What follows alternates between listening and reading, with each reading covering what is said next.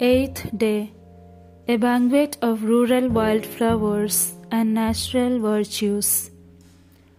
God, as author of the natural order, gave to one destined to be his mother all the natural virtues to the highest degree of perfection that a rational soul is capable of wisdom, knowledge, prudence, skill in the art of its respective condition, prudence, justice, fortitude, temperance, with all the virtues attached to these.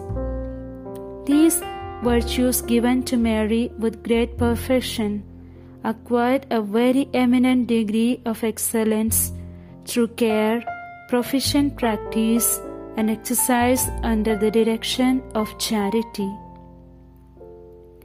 What good do you have that you did not receive from God?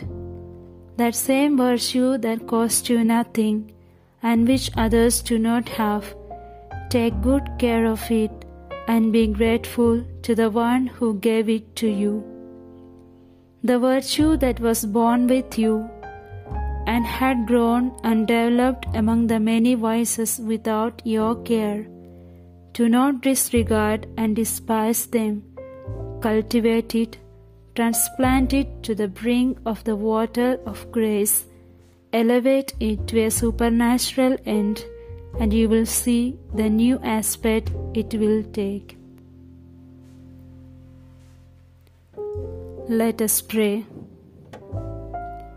Lady, I lay on your hands all the virtues all the gifts that I have received from God, and I commit myself to the care, the cultivation, and the conservation of these flowers. Receive them and present them to your Son.